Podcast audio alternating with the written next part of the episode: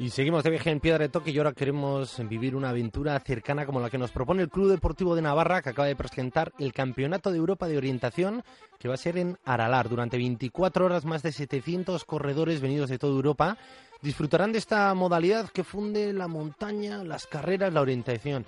Y queremos que nos lo presente su responsable, Jorge Urquizu, y el responsable también de traer aquí la competición. La competición. Jorge lleva casi 30, 30 años, tres décadas corriendo por los caminos, es el campeón del mundo de veteranos, bronce de Europa y toda una referencia mundial en esta modalidad y, y en este deporte que combina todos estos ingredientes. Caiso Jorge. Caiso, buenos días, seguro. Bueno, eh, 30 años corriendo, compitiendo con la orientación, no lo haces solo, lo haces en equipo y claro, después de ya convertiros en una referencia, ¿qué, os faltaba? Pues traerlo a casa, traerlo a Navarra, traerlo a Aralar, traerlo a Euskadi. ¿Qué tal? ¿Lo habéis mm. presentado ya esta semana? Sí, pues muy contentos, orgullosos, como bien dices, de traer un evento europeo, de tu pasión, tu deporte y hacerlo realidad y traerlo a tu tierra, ¿no? Lo traes a Aralar, a un marco espectacular y con muchas ganas de esa presión del organizador ahora. No tengo la presión de correr, pero sí la de organizar. ¿eh? Bueno, y, esto es así, van a ser 700 corredores venidos de toda Europa y especialmente rusos ucranianos. Sí, en los países del este, pues tanto corredores como corredoras, porque también hay mucha, mucha fémina, mucha mujer, que practican mayoritariamente el deporte de orientación, el navegar por el monte, el navegar orientándose como mapa y brújula, ¿eh? Y son los países del este, estonios, letones, ucranianos, rusos, finlandeses, los nórdicos, los que más en masa se van a trasladar a esta competición, ¿no? Eh, empezamos entonces por el inicio. ¿Cómo es lo de la orientación, Jorge? A ti eh, lo descubriste y te ha enganchado muchísimo e incluso te sorprendes, ¿no? El estado de forma que sigues manteniendo, tú y tu equipo.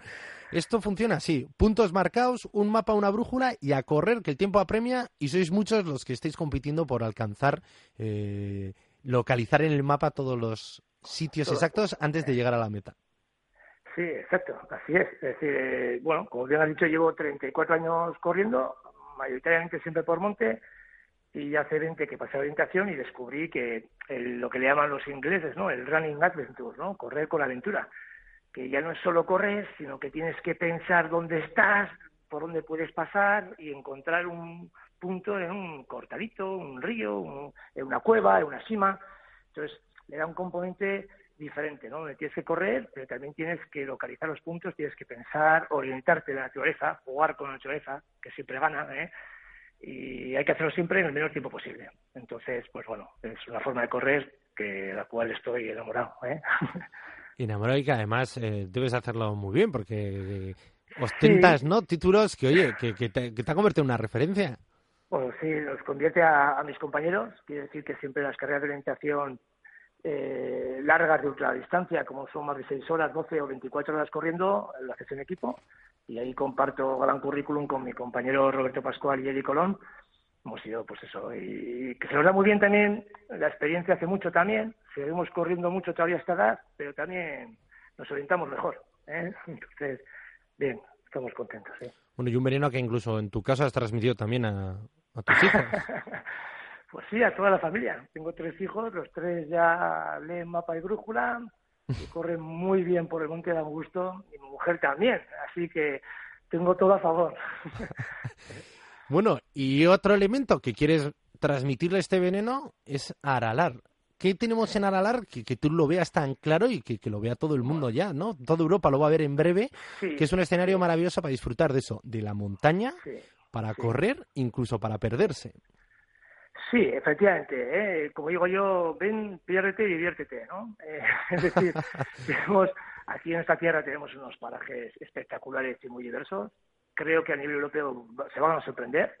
Y en concreto Aralar, pues es un terreno que muchos montañeros conocen y que conocemos, gente que le gusta la naturaleza, pero que muchas veces solo vamos por los caminos. Y Aralar esconde multitud de sitios, grandes ollas y más dólmenes, eh, esconde vaguadas, el ayedo es kárstico, mm, bueno, tiene muchas trampas para poder orientarse. De hecho, es uno de los sitios que cuando cae la niebla, habrás oído muchas veces en la prensa, guipuzcoano, no digo no por ser guipuchi, eh, perdón, caído navarro, pues bueno, siempre que pierde, ¿no? Una persona se ha perdido en Aralar, en Urbasa, es la niebla la que se orienta, ¿no? Entonces yo creo que es un sitio muy bonito, muy mágico, donde también se puede comprender nuestra cultura, porque alterna pastos con cabañas, bordas y, ganado de la zona.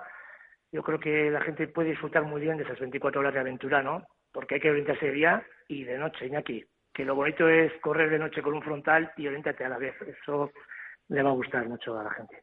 Y consigue que te sigan tu propio equipo, por lo menos. Claro, sí, sí, sí. Aquí en equipo, por seguridad, Además, la norma es muy exigente, no puedes separarte más de 50 metros, tienes que estar siempre visibles los tres compañeros o dos que vayan en carrera. Y bueno, eh, es muy bueno el equipo para apoyarse en los buenos los malos momentos, consensuar la estrategia y la orientación. Eh, sirve mucho el apoyo un compañero, se corre más a gusto. ¿eh? Sí, que disfrutas más la noche casi que el día. Y la brújula, como es, con el frontal, el mapa, me imagino que la satisfacción también será mayor, ¿no? Al comprobar que no te has perdido tanto como uno creía. Sí, eso sí, eso es. Yo sigo sigo emocionándome cada vez que encuentro una baliza o un punto, ¿no? Porque vas siempre con esa incertidumbre de, ¿lo seré capaz? ¿Lo encontraré? ¿Estoy agotado? Eh, oye, de repente encuentras y dices, bien, y además ya sé dónde estoy. Pero orientarse por la noche, mira, la tecnología ha avanzado, ahora ya hay frontales frontales que, que, que iluminan mucho, y, pero no obstante, orientarse en Aralar, con el bosque o con un poco de niebla de noche, pues es complicado. Y en esta faceta a lo mejor ha sido una de las ventajas nuestras, que mi equipo pues nos orientamos muy, muy bien en eh, Nosotros no bajamos el ritmo por la Nos gusta mucho. Oye, ¿Eh? os gusta y os gusta con mucha pasión. Tanto es así que hace tres años lo propusisteis y ahora ya se ha hecho realidad. Y esta semana lo presentabais. Y has conseguido involucrar a Turismo de Navarra, a Juventud de Navarra, a tu Club Deportivo de Navarra, como no, pero también a la alcaldesa de Cumberry, estaba ahí, el de la Round el consorcio turístico de Plazaola. O sea, has transmitido a la gente ese gusanillo. Yo no sé si todos correrán, pero vamos, que pasa por los 700 inscritos y nos apuntamos las fechas, 27 y 28 de agosto. ¿Qué tal la gente? Ha comprendido todo el mundo, ¿no? que esto eh, merece la pena vivirlo. Sí, también la Diputación de Guipúzcoa nos apoya a través también del club que colabora también con nosotros, el GOT, el Guipúzcoa Orientación Taldea, que, gracias a ellos pues, pues también vamos a hacer el evento mejor. Al final, Estoy encantado, las instituciones han respondido, han asumido esto como un deporte muy atractivo, porque al final y al cabo es una actividad en la naturaleza, ¿eh? respetando siempre el medio ambiente, y eso va a hacer que podamos hacer un, un, campeonato de Europa, que es un evento grande, pues hacerlo de calidad, hacerlo bien, con buenos mapas, buenos servicios, buenas instalaciones, como es la zona de Cumberry, con su gente que es maravillosa también, y que va a acoger a todos estos extranjeros que van a venir eh, con ganas de, disfrutar de un campeonato de Europa, pero a la vez con ganas de que esté todo correcto en su sitio y podamos ofrecerles una competición de alta de alta envergadura, que queden satisfechos también del entorno, pero de la competición también. ¿eh? Muy agradecido esto, Nosotros nos sumamos, nos sumamos porque todo lo que se hace con pasión ya es interesante y a nosotros nos atrae. Lo que tiene que ver con la naturaleza, la montaña, las carreras nos gusta y todo lo que tiene que ver con iniciativas personales, a mí me da, eh, me parece que merece esa admiración y ese respeto y, apuntarnos. ¿Qué más gente se puede inscribir? ¿Hace falta ser un deportista? ¿Hace falta haber tenido ya una experiencia? Mm, no, esa es la, esa es la nota buena en la que pedimos permiso a la Federación Internacional de Rogain de Orientación en el sentido de que, aparte de ser el Campeonato de Europa de 24 horas oficial, pueda convivir el mismo evento con cualquier popular amante de naturaleza o de correr o de carrer o simplemente ir con un amigo a pasar una aventura de 24 horas por el monte, ¿no? Con las mismas herramientas y el mismo mapa que va a tener los profesionales. Es decir, van a jugar en el mismo terreno del campo a la vez y van a poder disfrutar de ver cómo se orientan y corren ellos y cómo lo intentan hacer ellos. ¿eh? y entonces es la noticia, ¿no? Lo bonito de este evento es que vamos a mezclar la élite o los corredores que vienen a por el campeonato con, con todo aquel que se quiera atraer, atrever a venir. También que sepan que si el que no con 24 horas tiene la modalidad de 6 horas. ¿eh? Haremos también una modalidad de 6 horas para que se puedan dar un paseo y intentar localizar las balizas y los puntos. ¿eh? Y en seis horas, uno, cuando ya se completan las seis horas, no, sé, no, no son una sirena, ¿no? Pero uno ya se va retirando e intenta llegar a un camino. ¿Cómo hace? No, no, no. Tienes que llegar a la meta. Si no estás... Eh, esto es lo bonito que tiene estas carreras, porque tiene mucho de estrategia. Claro, tú tienes que intentar ver por qué recorrido vas a ir, pero a las 7, en el caso de las 24 horas, sales a las 12 del mediodía del sábado y tienes que llegar antes de las 12 del mediodía del domingo. Si no, te eliminan. Entonces, ya se procura a la gente decir, uff, hay que volver, hay que llegar al punto de partida. Por otro sitio, habrá que ver por dónde tienes que llegar, pero tienes que llegar al sitio. ¿eh? Si no, te eliminamos. Tienes que llegar, y tiene que llegar todo el equipo, sois tres. Todo el Eh, equipo. Y todo el equipo tiene que llegar a todas las balizas. Eso es. Todas las personas de- que compongan un equipo, de que aquí vamos a dejar de dos a cinco, ¿eh? Eh, componentes tienen que ir siempre juntos, pasar por todas las balizas a través de un chip que llevarán ¿eh? Eh, precintado en la muñeca. Eh, ese chip tiene que pasar por todos los puntos de control, todas las balizas, sumar esa baliza a su, a su puntuación y eh, llegar juntos a todas y a la meta, por supuesto. A la meta tienen que llegar juntos. Y claro, imagino que con 700 corredores las balizas de una a otra hay bastante margen, lo suficiente como sí. para no ver a todo el mundo. O sea, tú vas No, caminando a veces eh. con sensación incluso de estar tú solo. Sí, sí, sí, es así. Eh, aunque parezca increíble, yo he estado en hemos estado en competiciones pues en Rusia, en Estados Unidos, en, Finlandia, y sales mil y de repente estás solo.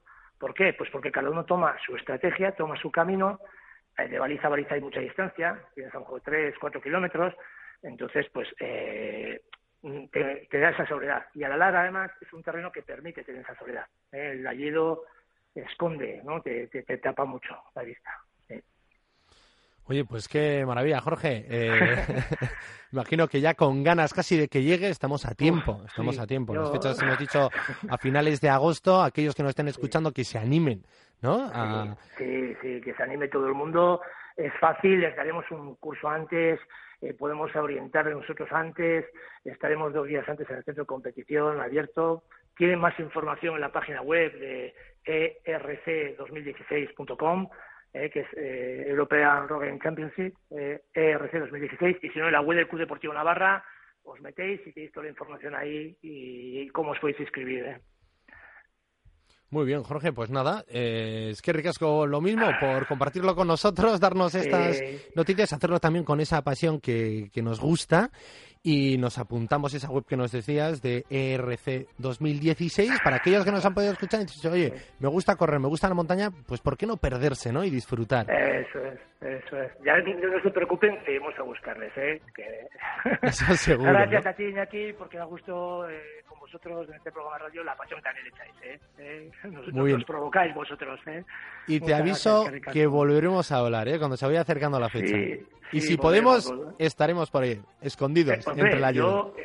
Eh, os vamos, la organización va a retar a los periodistas, a, la- a todos los medios de comunicación nacional e internacional, a que vengáis y os vamos a poner unas balizas especiales. Oye, ¿vale? yo encantado, yo encantado. Sí, sí, sí, os vamos a, a tentar un poquito, Espero que lo de especiales sea amarillo, ¿no? Fosforito o algo, o sea, y, y amables, cercanas todas ellas. Van a ser amables. Eso es.